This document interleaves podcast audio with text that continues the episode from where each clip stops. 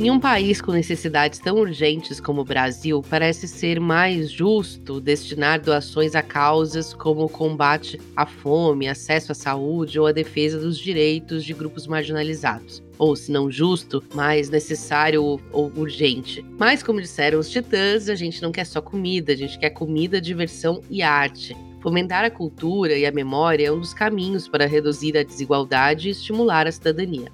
Afinal, uma sociedade que conhece seu passado, compreende suas origens e tem a chance de reparar os seus erros históricos é que vai para frente. Para entender melhor sobre isso, hoje nós vamos conversar com a Daniele Torres, museóloga e sócia da Companhia da Cultura, uma empresa que desenvolve projetos culturais e faz captação de recursos, e do Cultura e Mercado, site especializado e escola de gestão cultural.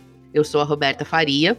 Eu sou o Arthur Loubach. E por que a cultura precisa e merece doação é o tema de hoje no Aqui se faz, aqui, aqui se doa. doa.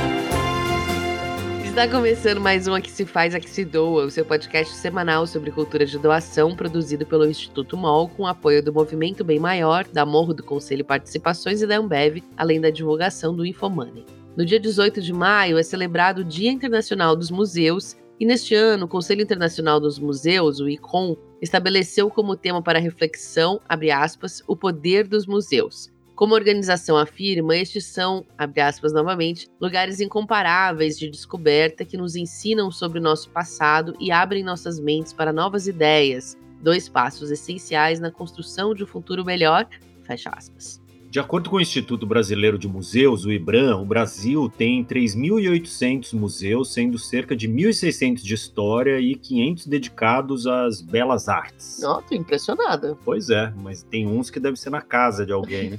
Além desses, há museus de antropologia, arqueologia e outros temas. Pesquisas mostram que o acesso a esses espaços ainda é pequeno se comparado com outras atividades de lazer, ou ainda com outros países. Mas um levantamento feito pelo site G1 no primeiro semestre de 2019 identificou um aumento de 61% do público dos museus brasileiros em relação a 2018. Será que tem alguma coisa a ver com o Museu Nacional tragicamente no noticiário?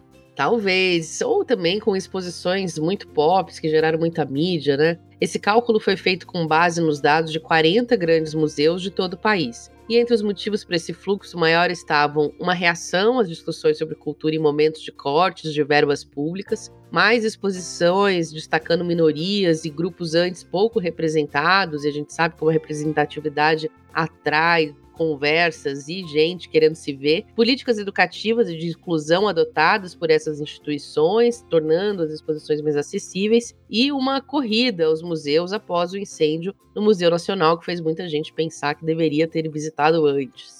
Esse caso do Museu Nacional, aliás, foi um dos motivos que fez os brasileiros começarem a debater mais sobre a sustentabilidade dos museus. Por isso até que eu fiz essa correlação aí com o aumento da atenção das pessoas aos museus. Nos Estados Unidos, por exemplo, os museus já contam com quatro fontes de receitas diferentes, sendo que a doação privada corresponde à maior parcela, 35%. O restante é dividido entre a renda das exposições, né, o ingresso vendido para a entrada das exposições, a venda de produtos e o aluguel do espaço para eventos, retorno de investimentos, no caso de, dos que têm fundos patrimoniais, e suporte do governo. O incentivo fiscal é um importante mecanismo para fazer as pessoas doarem mais. Isso não só no Brasil, no mundo, né? Enquanto o imposto de renda pessoa física dos norte-americanos pode ser abatido em até 50% quando eles fazem uma doação para instituições como museus, no Brasil o limite do abatimento na lei federal é só de 6%, mas ainda existe, pouca gente usa. E esse assunto nos leva ao termo que a Rafa Carvalho vai explicar hoje para gente. Diz aí, Rafa.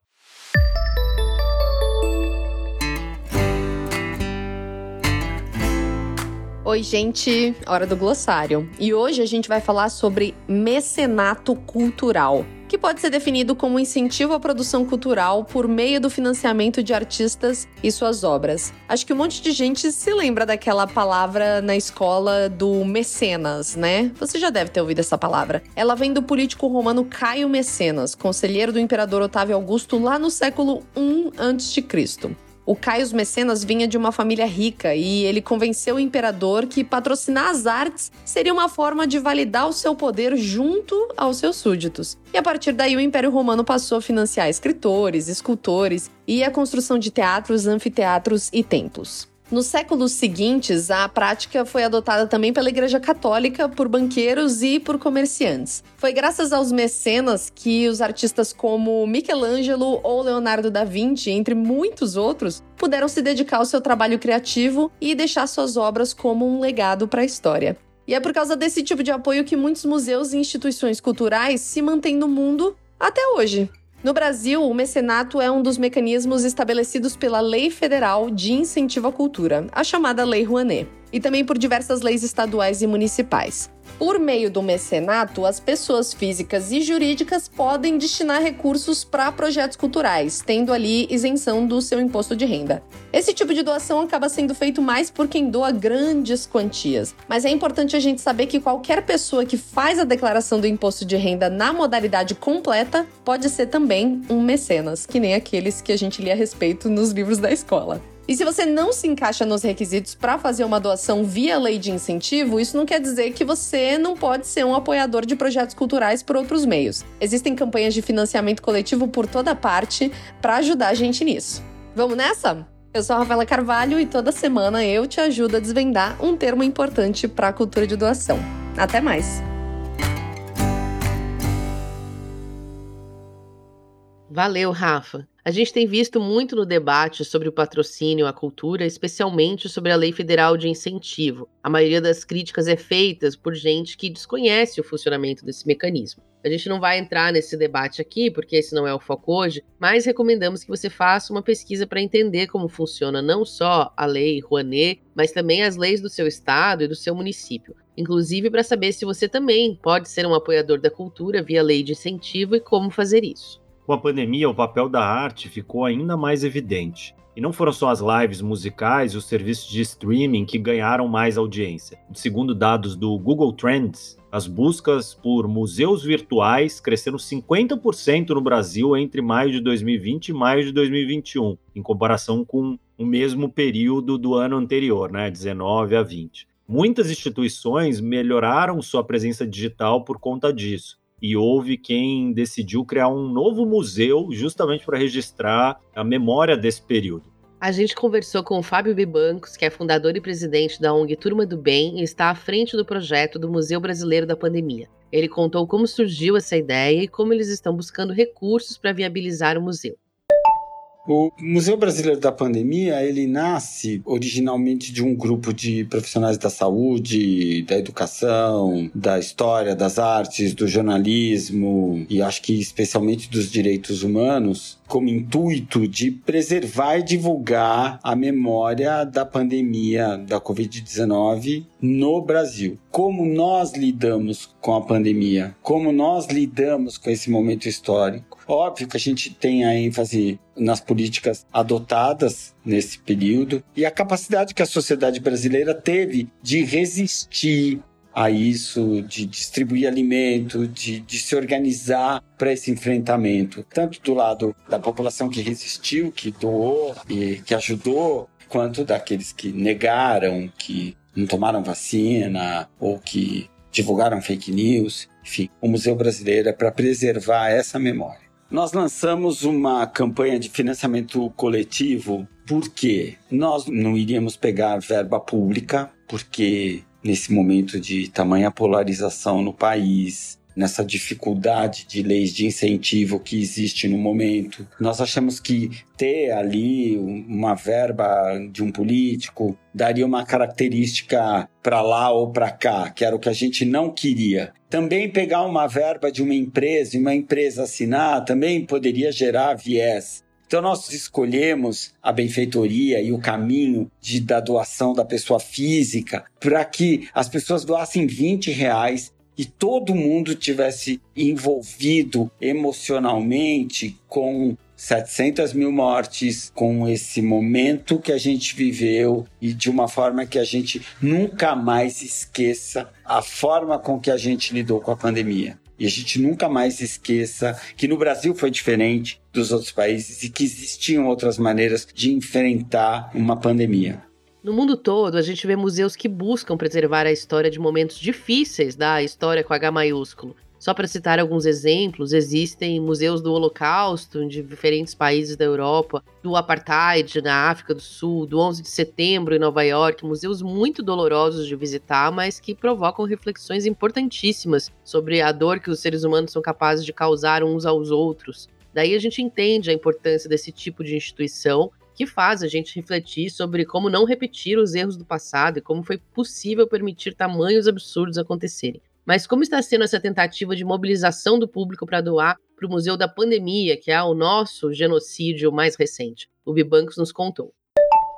A gente tem tido muita dificuldade na captação. Você imagina quantas causas nós estamos com 50 milhões de pessoas com fome. É o país numa crise política, social e econômica gigante, num período em que as, todo mundo doa para político. Nós estamos tendo muita dificuldade porque são muitas campanhas de doação de muitas frentes, todas muito necessárias. Eu acho que a gente tem que falar sobre doar. A gente vai ter que, de alguma maneira, estar tá em todas as ações de doação, na maior parte delas, porque o momento urgente é da alimentação das pessoas, a gente doar nesses lugares, mas a gente doar também para preservação da memória e a gente doar para outras causas. Então, a gente tem que ter um budget, distribuir ele aos pouquinhos, mas doar para várias frentes eu venho implorando para que as pessoas doem 20 reais e não procrastinem, porque o 20 reais não vai fazer diferença. E o que nós queremos é muita gente, não é um grande doador, dois grandes doadores. Nós queremos muita gente doando um pouquinho para que a gente tenha um grupo bem grande de pessoas que se importam com o que aconteceu e que se importam com essa memória e que juntos vamos deixar isso para as nossas futuras gerações. Acho que a gente pode dizer que conseguir um grande volume de doadores é o objetivo de toda instituição sem fins lucrativos, né? Isso também ajudaria a evitar questões como o patrocínio de empresas ou de famílias ligadas a negócios controversos e o que daria mais liberdade, né? Imagina só uma empresa que representa a indústria bélica patrocinando o seu museu e tudo, né? Você ficaria um tanto limitado de fazer algumas críticas, ou então alguém que tem um passivo ambiental muito grande, né? Dando dinheiro para você tratar de algo politicamente correto. Né? E também existe o art washing, que é uma corruptela aí do greenwashing, no caso do art washing, é quando as empresas investem em arte só para melhorar a sua imagem. É, esse tema é bem delicado, mas a gente está aqui hoje para apontar também os melhores caminhos para atrair doações. E para nos ajudar no assunto de hoje, a gente convidou a Daniele Torres. Ela é museóloga e em 2004 criou a empresa de captação de recursos e produção cultural Companhia da Cultura. E desde 2016 também é sócio do Cultura e Mercado, um site e escola de gestão cultural. Dani, seja bem-vinda ao nosso podcast. Muito obrigada, fico super feliz de ter sido convidada. Sou uma ouvinte, então é muito legal quando a gente pode participar de algo que a gente curte, que eu acho que tem uma utilidade, uma importância super bacana, principalmente para quem trabalha com captação de recursos. Então, estou realmente honrada, grata e super feliz de estar aqui hoje com vocês. Dani, quando a gente fala em lei de incentivo à cultura no Brasil, geralmente a gente se refere a empresas patrocinando projetos ou instituições. Mas tanto a Lei Rouanet quanto algumas leis em níveis estadual e municipal permitem também a doação de pessoa física, né? Esse mecanismo tem sido usado como poderia, tanto por quem capta quanto pelos potenciais doadores, ou ainda é algo completamente desconhecido, como parece? Ele não tem sido usado como poderia. Na verdade, as leis estaduais, elas não permitem, né? Assim, a, é a única que não permite a doação de pessoa física, porque ela é em cima do ICMS, que é um imposto que só empresas pagam. Inclusive é um pagamento mensal, mas o ICMS tem essa coisa legal de poder permitir que empresas de menor porte, né? Porque fica sempre essa sensação também de que só empresas de grande porte podem investir em projetos incentivados, né? E não é verdade. Empresas de menor porte, empresas pagadoras de ICMS, podem investir ali um percentual mês a mês, o que é muito interessante. Mas voltando aqui para a doação das pessoas físicas e para a pergunta que você fez, de fato, a gente pode e deve ampliar o número de doadores. Eu acho que pouca gente sabe que pode investir pelas leis municipais e muitos municípios brasileiros já têm lei municipal, seja de incentivo à cultura e algumas têm até de incentivo ao esporte. Geralmente as pessoas físicas, quando elas podem participar, é porque a lei prevê o uso do IPTU. Isso, inclusive, abre a possibilidade de pessoas, não só quem é proprietário de uma casa, um apartamento, um escritório, um terreno, mas também quem aluga Aqui em São Paulo, por exemplo, a lei permite que mesmo uma pessoa que esteja alugando, mas seja a responsável pelo pagamento do IPTU, ela possa descontar até 20%, ou seja, duas parcelas do IPTU podem ser dedicadas a um projeto Uau. cultural. Pois é, tá vendo como o problema é a informação. Caramba! Olha quanta doação eu tô perdendo. Então a gente deve ampliar essa cultura de doação, fazer mais campanhas, informar melhor as pessoas. E mesmo sobre a lei Rouanet, ou lei do esporte, também as leis federais, né? As pessoas têm às vezes a ideia de que o mecanismo é muito complexo ou que só quem paga imposto de renda, né? Tem muito essa mística assim de que, olha, tem que ser rico, né, para doar. Imagina doar 6% do meu imposto. Não, quem tem imposto a restituir pode restituir mais 6%. Então ela também pode escolher e fazer uma doação. Super importante, né? É informação. E vale a pena mesmo, que eu acho que uma sensação também que se tem é que, ai, mas vai ser tão pouco, sabe? Quando a gente ouve falar em doação, né, financiamento de projetos culturais, geralmente os valores são tão altos para a pessoa física comum da classe média, mas na sua experiência, essas pequenas doações têm efeito? Vale a pena já? Muito, claro que tem. Primeiro porque eu acho que é muito importante a pessoa sentir que está apoiando, né, que está ajudando uma causa, uma organização, e isso vai fazer com que ela se envolva cada vez mais e com que ela continue. É criar mesmo a cultura de doação, né? Então acho que isso, primeiro, é muito importante por isso. E segundo, porque para a organização que precisa, qualquer valor sempre vai ajudar, sempre vai colaborar. Então é importante que, que as pessoas entendam que se ela tem só um pouquinho para doar, não tem problema, porque junta com outro pouquinho de outra pessoa, com outro pouquinho de outra pessoa, isso vai virando um bolão, né? E acaba sempre auxiliando em alguma coisa, e só dela criar essa cultura, esse hábito de doar, porque uma questão muito forte que a gente tem no Brasil é que a gente não tem essa cultura de doação, a gente não tem o hábito de doar. É super interessante eu dou aula, né, sobre captação de recursos e tal, e aí toda a turma, né, sempre quer saber como captar recursos, como fazer as pessoas doarem ou organizações e empresas, né, patrocinarem, investirem em projetos. Uhum. Mas aí quando eu pergunto, mas tá legal, e aqui, quem que doa frequentemente, regularmente, não vale só aquele crowdfunding do amigo que foi lançar um CD e você quebrou um galho, mandou ali uma graninha para ele esporadicamente, eventualmente.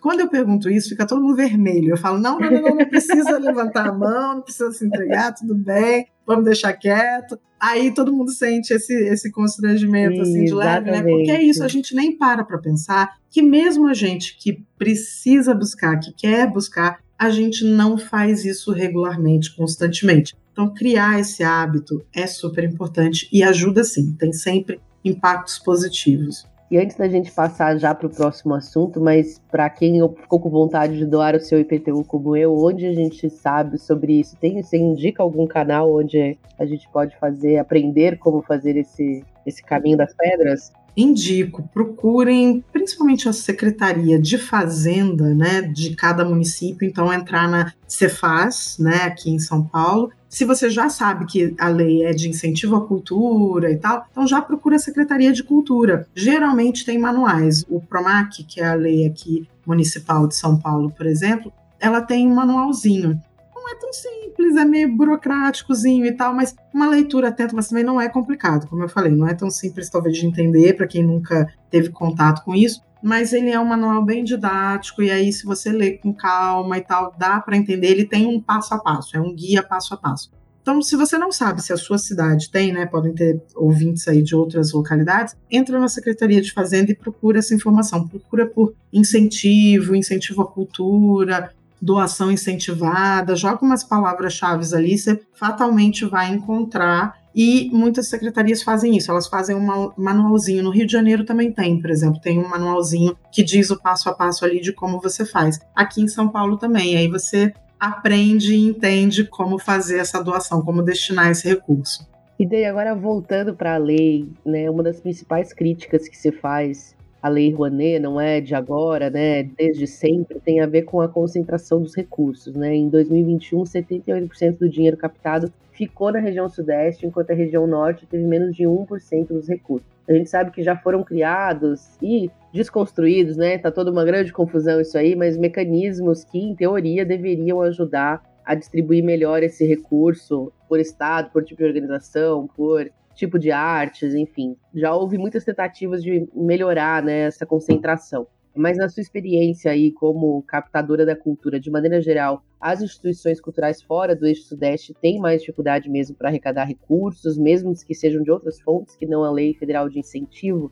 E como isso pode ser revertido? Dá para a solução é captar fora do seu estado, é conscientizar mais as empresas do seu entorno? O que você costuma orientar nesse sentido? Tem várias respostas aí já na sua pergunta, né? Elas têm sim mais dificuldade porque o PIB é menor, né, né? do Brasil está no Sudeste, não tem muito jeito. Você tem a maior parte das empresas, às vezes elas exploram regiões, causam impacto em outras regiões, mas estão formalizadas ou constituídas exatamente, localizadas no Sudeste, enfim. Então, é natural que as empresas queiram investir mais nas suas áreas de atuação, então que elas investam em comunidades próximas. Uma das coisas que você comentou, né, é legal conscientizar mais as empresas, sim, é importante, e acho que a pressão da comunidade, né, seja pelo poder público, seja da sociedade civil mesmo, as organizações, tem que demandar, né? Se você também não demandar, ninguém vai buscar ou talvez identificar isso. Então, acho que é importante fazer essa, exercer essa pressão, fazer essa conscientização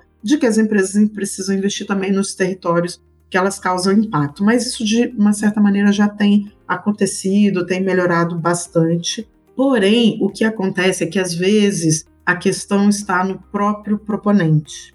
Infelizmente, muitas organizações não sabem trabalhar com os incentivos fiscais há uma burocracia, não é simples né, usar o mecanismo do lado do proponente, é bastante complexo. Para o patrocinador é super simples, mas para a organização tem uma série de burocracias, tem uma série de documentações que é preciso ter, uma série de ritos, tanto antes para você conseguir a aprovação, quanto durante a gestão e depois na prestação de contas, o que também pode inviabilizar. Às vezes, uma organização consegue, faz um projeto e depois ela não consegue continuar porque ela não conseguiu prestar contas direito, aí ela foi é, questionada, ficou impedida de, de continuar. Então, tem uma série de questões que eu acho que tem muito a ver com capacitação, qualificação, né? Capacitação é uma palavra ruim, mas formação e qualificação desses gestores da área cultural e de outras áreas para lidarem com os incentivos fiscais. Também é importante fazer um trabalho de qualificação e de informação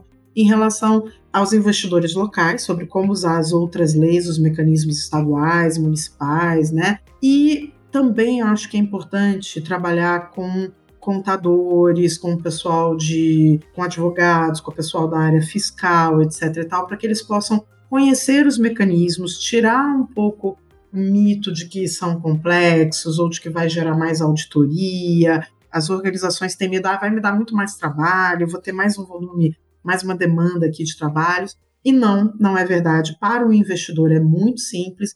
Então, acho que informação e qualificação é super importante. E aí, tanto para os contadores, para quem trabalha do lado de dentro da empresa, quanto para os gestores culturais, né? A gente sente muito isso, que fora do eixo Rio-São Paulo, não tem tido muita. A gente vê, inclusive, a demanda pela escola, né, que a gente atua, que tem uma demanda muito grande de fora do eixo Rio-São Paulo, pela qualificação mais básica, né, por entender o essencial ali do mecanismo e da gestão e prestação de contas. Dani, quando você fala de captação, a gente tem visto, para além das leis de incentivo, a gente tem visto grandes museus, como o MASP, Nacoteca, o Museu da Manhã, criado programas de apoio de pessoa física com benefícios, como entrada gratuita e ilimitada, eventos exclusivos, descontos em custos e produtos, que é uma coisa que vem muito dos grandes museus internacionais também, né? Algo que se faz há muito tempo lá fora, aqui é mais recente. Outras instituições a gente vê fazendo campanhas de financiamento coletivo, por exemplo, entre outras iniciativas. Você tem visto formas de captar recursos de pessoa física para instituições culturais que te chamaram a atenção por serem mais inovadoras, diferentes de depender só desses recursos via Estado? Conta pra gente o que você tem visto de novidades. Mais inovadoras, puxa, pergunta de prova essa.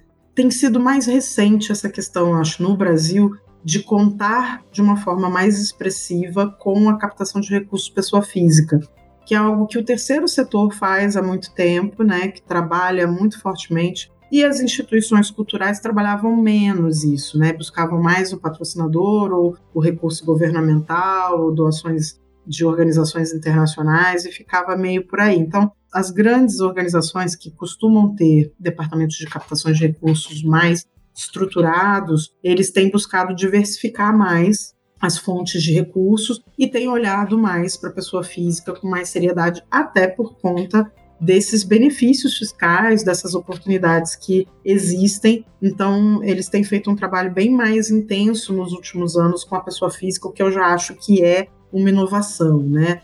Agora, tirando essa coisa da lojinha, da doação, do associado, né? E esses benefícios, não só como com entrada gratuita, mas também às vezes cursos. Eu vejo algumas dessas organizações até que você citou como exemplos, né? É, o MAN aqui de São Paulo, o MASP, eles têm também uma programação infantil muito legal nos finais de semana, que tem ações exclusivas para quem é associado. Tem ações muito, eles têm sido muito criativos e isso é muito importante, ser criativo no que você oferece como contrapartida, né? Tem que ser atrativo, né, para que o doador invista. Dani, quando a gente fala de empresas ou de milionários do ano para a cultura, a gente está falando de um retorno de marca, de prestígio, de influência que já é bem claro, né? Desde que o mundo é mundo, ser um patrono das artes pega muito bem, botar seu nome naquela ala ou naquela estátua ou conseguir um camarote, tem um bom retorno. Mas quando a gente fala de uma pessoa que vai lá doar 15 reais, 20, 50 reais para um projeto, para uma instituição,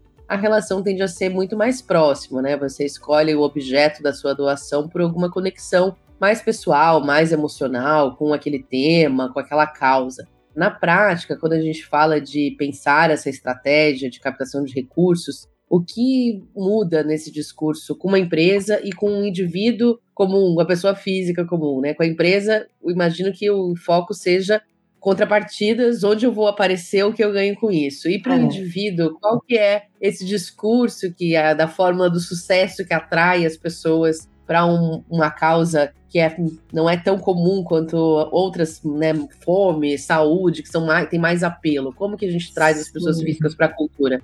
Ah, é muito legal essa pergunta, porque a gente ouviu muito nos últimos tempos, né, essa coisa de com todas as fake news e toda a questão uma discussão em relação à importância e uma desvalorização mesmo da cultura que houve aí nos últimos anos. Muita gente fala isso, ah, mas para que tanto incentivo à cultura? Por que não mais na saúde ou não, né? Então, eu acho que primeiro é muito importante que a gente possa demonstrar para as pessoas o quanto a cultura impacta em outras áreas. Quanto a gente impacta na educação, na saúde, na redução de violências, né? Eu fico repetitiva, mas a gente tem o case de Medellín, na Colômbia. Mas é um case absurdo de uma cidade que era extremamente violenta e que teve a redução de 91% no índice de homicídios após a implantação de um programa de cultura. Né? Então, claro, isso ao longo dos anos, né? não foi de, de um ano para o outro que reduziu 91%, mas se não me engano, esse resultado de 91% chegou a esse resultado em cinco anos. De uma ação continuada, de um plano, de uma política cultural que trabalhou principalmente com orquestras e com música e com incentivo à leitura, com bibliotecas comunitárias e programas de incentivo à leitura, nessas comunidades, justamente nas comunidades mais violentas, tirando esse jovem e mudando o cenário. E a cidade foi cada vez mais trabalhando a cultura, que foi impactando no turismo, que foi gerando recursos, que foi gerando emprego, que foi reduzindo a violência. Então, é um case de sucesso super falado, super comentado e tal. E que eu acho que isso, então, é algo que a gente também precisa fazer aqui no Brasil, mas uma forma de pressionar para que as políticas públicas né, entendam isso, de que não é uma competição por recursos, né, e sim a cultura é um eixo transversal, ela passa por educação, por saúde, por segurança pública. Então, quando a gente é, conseguir mostrar isso com indicadores e tal, a gente vai conseguir ter mais elementos para pressionar as políticas públicas para isso. Viajei aqui, fui lá nas políticas públicas, deixa eu voltar para o indivíduo, né? Para o indivíduo que está ali querendo como chegar né, nessa pessoa. Mas eu falei um pouco isso porque é isso. As pessoas falam, não, mas por que, eu vou investir em cultura e não em educação, né? E não em, em saúde e tal. É isso, se a gente conseguir também mostrar, convencer essas pessoas de que a cultura é esse eixo transversal e que a gente impacta. Eu acho que agora, depois da pandemia, as pessoas talvez estejam um pouco mais conscientes porque elas sentiram na pele que elas iam enlouquecer naquele período de, de, de confinamento, né, mais intenso e tal. E a cultura foi uma grande válvula de escape, seja por uma novela na TV, seja por uma série, por um livro, música, pelas lives isso tudo salvou muito. Então, acho que as pessoas já começaram a, entender, começaram a entender, pelo menos, o impacto da cultura na saúde mental. Essa mensagem é maravilhosa, a nossa missão aqui. Obrigada, querida. Ah, bom, a nossa conversa fica por aqui, que tá ótimo, mas a gente Ai, tem outras, outros assuntos. E agora a gente vai para nossa rodada relâmpago. Desafiadora. Vamos lá, nós vamos fazer cinco perguntas e você responde a primeira coisa que tiver à cabeça. Se você é nosso ouvinte, você já está treinado e respondeu elas já várias tô, vezes já tô mentalmente. Número um, vamos lá. Qual foi a sua doação mais recente? Essa é fácil. Eu estava no festival de captadores de recursos da BCR ontem, e aí eu fui abordada pelo pessoal das aldeias infantis, por isso que eu estava falando né, das pequenas doações. Aldeias Infantis SOS. Fiz ontem, e semana passada eu doei para o povo da cultura. Vocês fizeram um episódio, né, sobre vale a pena a doação, né, para política, né, e tal. O povo da cultura está se juntando para uma candidatura coletiva, então dei uma força lá. E dou sempre para o padre Júlio Lancelotti. Acho que ele é, assim, ele tem um trabalho incrível, então recomendo também, não só dou, mas como provoco os amigos a, a doarem para o padre Júlio Lancelotti. Muito bom. E qual é a sua causa do coração? Cultura, né? Mas eu acho que dentro da cultura tem uma causa muito específica, que é o incentivo à leitura. Eu acho que a cidadania começa de verdade com a leitura, não só a leitura com a capacidade interpretativa, com a capacidade crítica, né? Você, isso é muito importante, isso muda a, a vida das pessoas e eu acho que é uma causa pela qual vale a pena a gente investir. Então, acho que se todo mundo pudesse ler de forma crítica, né, a gente teria uma outra formação. Enfim, dentro das muitas causas da cultura, inclusive a questão da memória e do patrimônio, que também é um xodó, mas o incentivo à leitura, para mim, é uma base extremamente importante para a gente ter uma sociedade melhor, mais crítica, que vota melhor. Sim. E o que você doa que não é dinheiro? Meu tempo. Eu faço bastante trabalho voluntário, sempre, todo ano eu escolho uma organização para usar esse meu conhecimento sobre captação de recursos e fazer um trabalho voluntário. Então, todo ano tem uma organização para quem eu dou o meu tempo voluntariamente, o meu conhecimento, né? E atuo voluntariamente além de ser professora, né? Acho que isso também é, nunca é por dinheiro, mas é por compartilhar conhecimento. Então, acho que é, é mas é tempo. Acho que tudo isso está dentro desse rol de conseguir organizar a minha vida de maneira que eu sempre tenha um tempo para poder responder perguntas, ajudar alunos ou atuar voluntariamente para alguma organização que realmente não possa e que precise de ajuda nesse entendimento do que é o financiamento, de como conseguir recursos. E agora a pergunta mais difícil desse programa. Cite ah, uma organização ou projeto que você admira ou apoia e mais gente deveria conhecer. Tem, tem várias, né? Tem muitas. Bom, eu sou muito fã do trabalho da Renctas, que é a Rede Nacional de Combate ao Tráfico de Animais Silvestres. Então, quem gosta da causa animal, acho que vale a pena seguir, procurar nas redes e, e apoiar. É um trabalho muito sério, muito bonito, e eu acho que é pouco conhecido perto de todos os prêmios. Já ganharam o prêmio da ONU e tal, super chique, bacana, mas pouco conhecida. Tem a Parsifal, que é aqui em São Paulo, que eu acho que é uma organização que tem um trabalho lindo com pessoas, né? E aí não são nem só crianças, nem jovens, podem ser adultos e podem ser idosos com deficiências e com deficiências múltiplas. Então é muito raro você ter organizações que trabalham às vezes uma deficiência específica ou numa faixa etária específica. E depois que a criança cresce e tal, faz o que, né? É, como é que cuida dessa pessoa? Como é que ocupa essa pessoa? Como é que ela então, eu acho que a, a tem um trabalho que é muito completo, muito bonito, e principalmente com, às vezes, deficiências que nem tem diagnóstico, sabe? Então é bastante interessante. Acho que tem uma turma muito séria ali por trás. E tem duas organizações que eu trabalho com elas e que elas ainda são pouco conhecidas e eu uma das questões que eu falo para a captação é em melhorar a comunicação. E elas já têm trabalhado ou buscado caminhos para isso, que é o IPB, o Instituto Plataforma Brasil, tem um trabalho ligado aos direitos humanos com crianças e jovens, e o Grão da Vida, que trabalha na base de tudo, que é a primeiríssima infância, né? Que você trabalhando as crianças com amor, né, com o brincar e a natureza, essa relação é extremamente importante para vai impactar no restante da vida dela, né? Adultos, a gente sabe que existem várias pesquisas que mostram que adultos são adultos melhores, dadamos melhores quando eles têm uma primeira infância, então a gente está falando de 0 a 6 anos. Então, o Grão da Vida também acho que é uma organização bacaníssima, que ainda é pouco conhecida e está ali correndo atrás do seu trabalho de.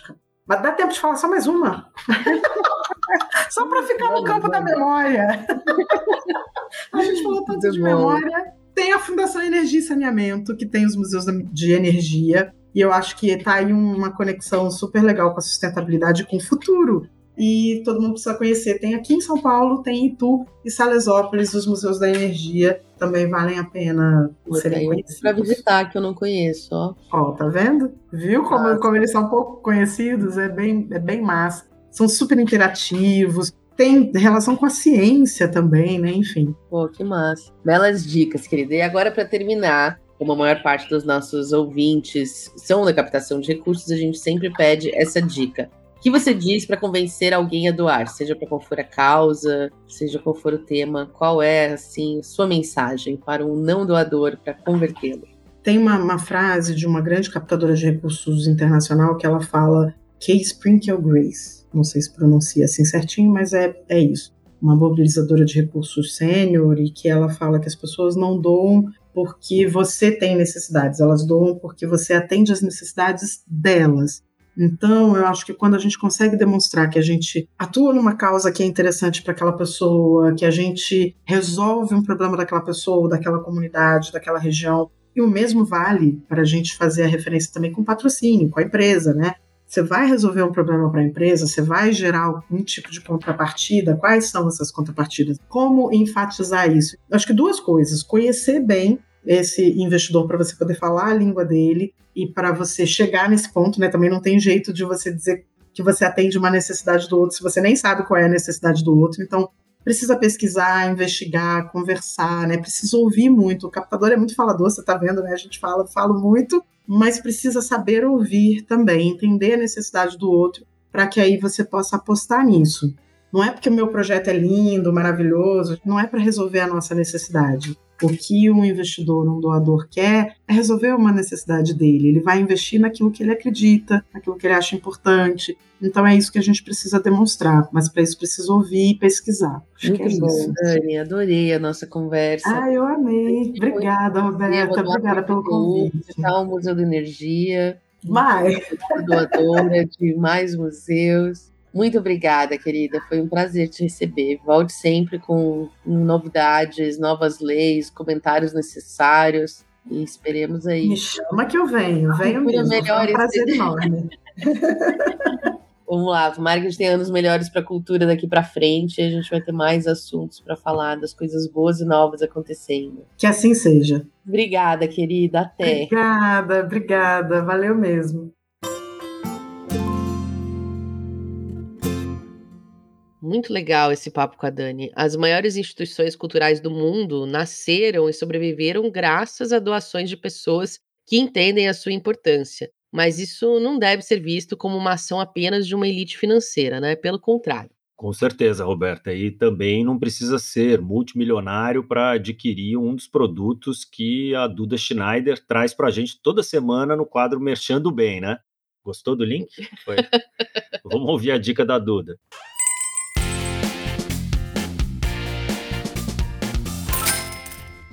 Oi, gente! Eu sou a Duda Schneider e esse é mais um Mexendo Bem. Hoje eu trago a dica dos produtos da Insider, marca de roupas que tem como compromisso roupas sustentáveis e funcionais. Em conjunto com a Fridays for Future Brasil, a Insider criou dois modelos de camiseta que terão 100% da renda revertida para apoiar a campanha Ajuda Pantanal.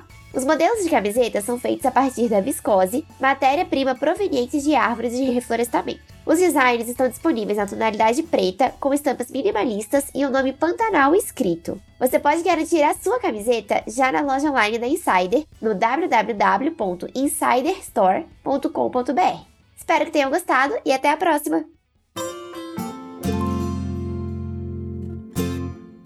Arthur, nos últimos tempos a gente tem ouvido falar cada vez mais no terceiro setor sobre os fundos patrimoniais. Para quem ainda não sabe, fundo patrimonial é um conjunto de ativos, financeiros ou não, constituído e administrado com a finalidade de gerar rendimentos a longo prazo. Esse é um modelo muito usado por instituições culturais internacionais para se manter. É como se a sua instituição recebesse ali uma grande herança e você vivesse só da renda desse dinheiro sem mexer nele de fato, digamos assim. Em outubro do ano passado, o Instituto Brasileiro de Museus, IBRAM e o BNDES contrataram um consórcio formado pelo IDES, pela PLKC Advogados e Levisque Legado para estruturar um fundo patrimonial para os museus nacionais. Uma lei de 2019 é que vai regular a arrecadação, a gestão e a distribuição dos recursos. Muito da pressa dessa aprovação veio justamente depois da tragédia do Museu Nacional, que fez tanta gente se questionar como assim não era possível doar, como assim as coisas estavam tão ruins e dependendo só de recursos públicos que nunca chegaram, não chegaram a tempo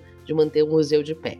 É, e daí a gente fez uma grande volta que acabou no mesmo lugar que a gente está toda semana batendo, que é a doação, né? Com certeza absoluta, o tema de ser importante doar para cultura versus doar para causas emergenciais fica bem mais fácil de resolver quando tem mais recursos no bolo, né, para dividir. Sempre que o bolo é maior, fica mais fácil de repartir, né? Então, dividir é mais fácil do que fazer tendo escolhas. do que não tendo, do que fazer escolhas. Bom, o programa de hoje, pedindo uma, uma licença para fazer uma piada aqui, quando a gente definiu a pauta, a primeira coisa que eu pensei foi no programa Choque de Cultura, saudoso, que começava todo o programa falando: Você acha que a gente não vai falar de cultura? Pensou errado, otário, né? É isso, a cultura é piada, né, no Brasil e em outros países sofridos como o nosso, né? Infelizmente, porque não só pela questão da memória, no caso dos museus, mas a cultura também precisa ser vista como algo vivo e produtivo, né? Poucos sabem aqui, mas eu sou cineasta de formação e já uhum. trabalhei com isso. E num dado momento da vida, principalmente quando decidi ter filhos e tudo, eu vi que era uma vida sofrida demais para eu conseguir me manter. De certa forma, tenho ainda minha ligação com a produção audiovisual, mas, enfim, é muito difícil, né? Isso não é tratado de forma séria como negócio mesmo, né? Não por parte dos produtores, mas realmente as marcas, né? E principalmente o Estado não entende que muitas das produções culturais você movimenta uma cadeia enorme, direta e indireta de impacto. É muito difícil tangibilizar que impacto que você gera na sociedade, por exemplo, dela ter memória, mas eu tenho certeza absoluta que algo positivo é gerado a partir disso e isso vai reverter em criatividade, em melhor gestão, né, em diversas coisas, quando não é um projeto que tem um retorno direto. Por exemplo, trazendo a brasa para minha sardinha aqui, né, um, um longa-metragem que é feito, ai, custa alguns milhões de reais fazer um longa-metragem, mas emprega uma cadeia gigantesca de pessoas na produção, na distribuição, depois, né, dependendo do caminho que faz o filme, né, nos outros canais até onde ele vai chegar. Enfim,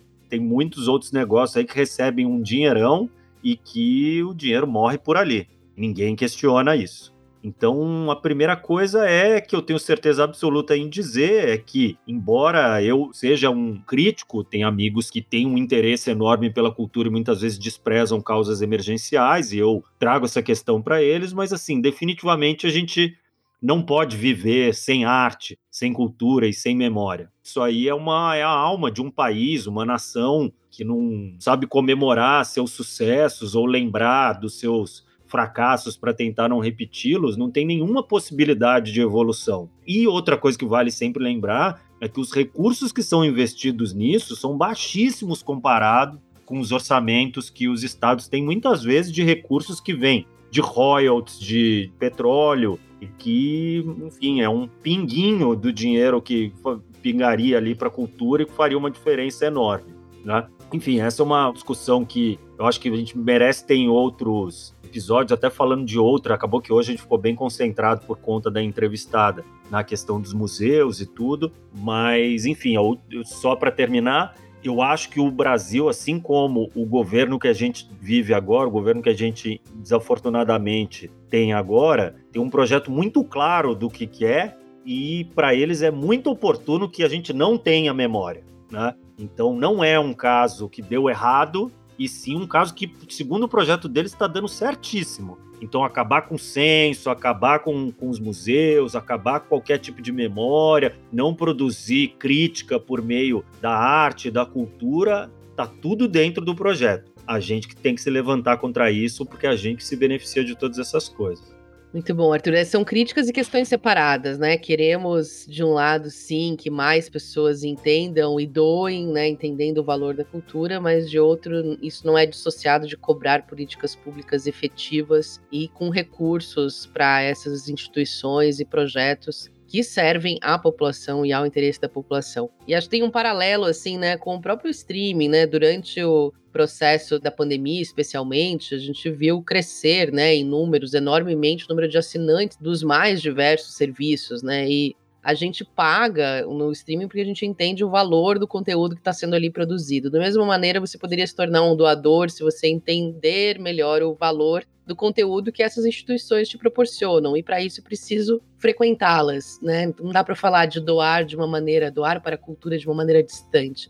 A gente tem que doar para aquelas causas, projetos, né, artes que nos encantam, que nos fazem são pertinentes com aquilo que a gente acredita, que a gente desfruta de fato. Então, assim como você pode doar para seus artistas independentes, as publicações independentes que você apoia ou gosta, para aquele tipo de conteúdo que você quer ler e que só produtores pequenos no crowdfunding estão produzindo. O mesmo vale para museus, né? Doar para aqueles que de fato mexem com o seu coração. Eu doei para o Museu da Pandemia, convido todos a fazerem o mesmo, é um projeto belíssimo e a pandemia é uma história que toca emocionalmente a todos nós, é um genocídio que todos testemunhamos, né? Na maior crise humanitária da nossa, que a gente provavelmente verá na nossa vida, e contar essa história é muito, muito importante. A gente não pode deixar isso morrer, nem ser apagado, nem ser acobertado por fake news e por notícias bizarras mais recentes que fazem a gente até esquecer das manchetes de ontem. Por fim, eu queria contar uma história pequenina, assim, mas é que é muito relevante para mim. Quando o Museu Nacional pegou fogo, ele apagou também uma parte da minha história. O meu avô, um antropólogo muito reconhecido no seu campo de antropologia, foi diretor do Museu Nacional por muitos anos. E eu passei muitos fins de semanas e férias e passeios da minha infância visitando o Museu Nacional, correndo por aqueles corredores. E quando meu avô morreu, muitos anos atrás, a biblioteca dele foi doada para o museu e reproduzida. A sala dele existia lá e queimou junto com o prédio, não sobrou nada. Né? A nossa família quis doar a biblioteca justamente porque ele era apaixonado pelo museu. Ele trabalhou por décadas lá, ensinando, dando aula, pesquisando, né? viajando o Brasil para descobrir a cultura dos índios. Enfim, isso tudo se foi naquele incêndio e, enfim, também com isso vai um parte da história da minha família e eu gostaria de ter sido doadora. Se eu pudesse ter sido doadora antes, eu teria sido porque eu sabia a importância que o museu tinha para minha história. Então, visite o museu mais perto de você que faz sentido para você e quem sabe fazendo isso desde criança, fazendo isso com seus filhos, eles vão ser também doadores do futuro.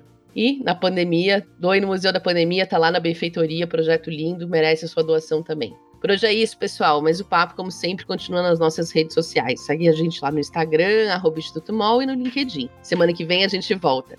Esse podcast é uma produção do Instituto MOL, com apoio do Movimento Bem Maior, da Morro do Conselho Participações e da Ambev, além da divulgação do Infomoney. Esse episódio teve produção da Mônica Herculano e o roteiro final e a direção são de Ana Ju Rodrigues e Vanessa Henriques, arte da Glaucia Ribeiro, do Instituto MOL. As colunas são de Rafaela Carvalho e Duda Schneider, da editora MOL. A edição de som é do Bicho de Goiaba Podcasts. Até mais. Até mais.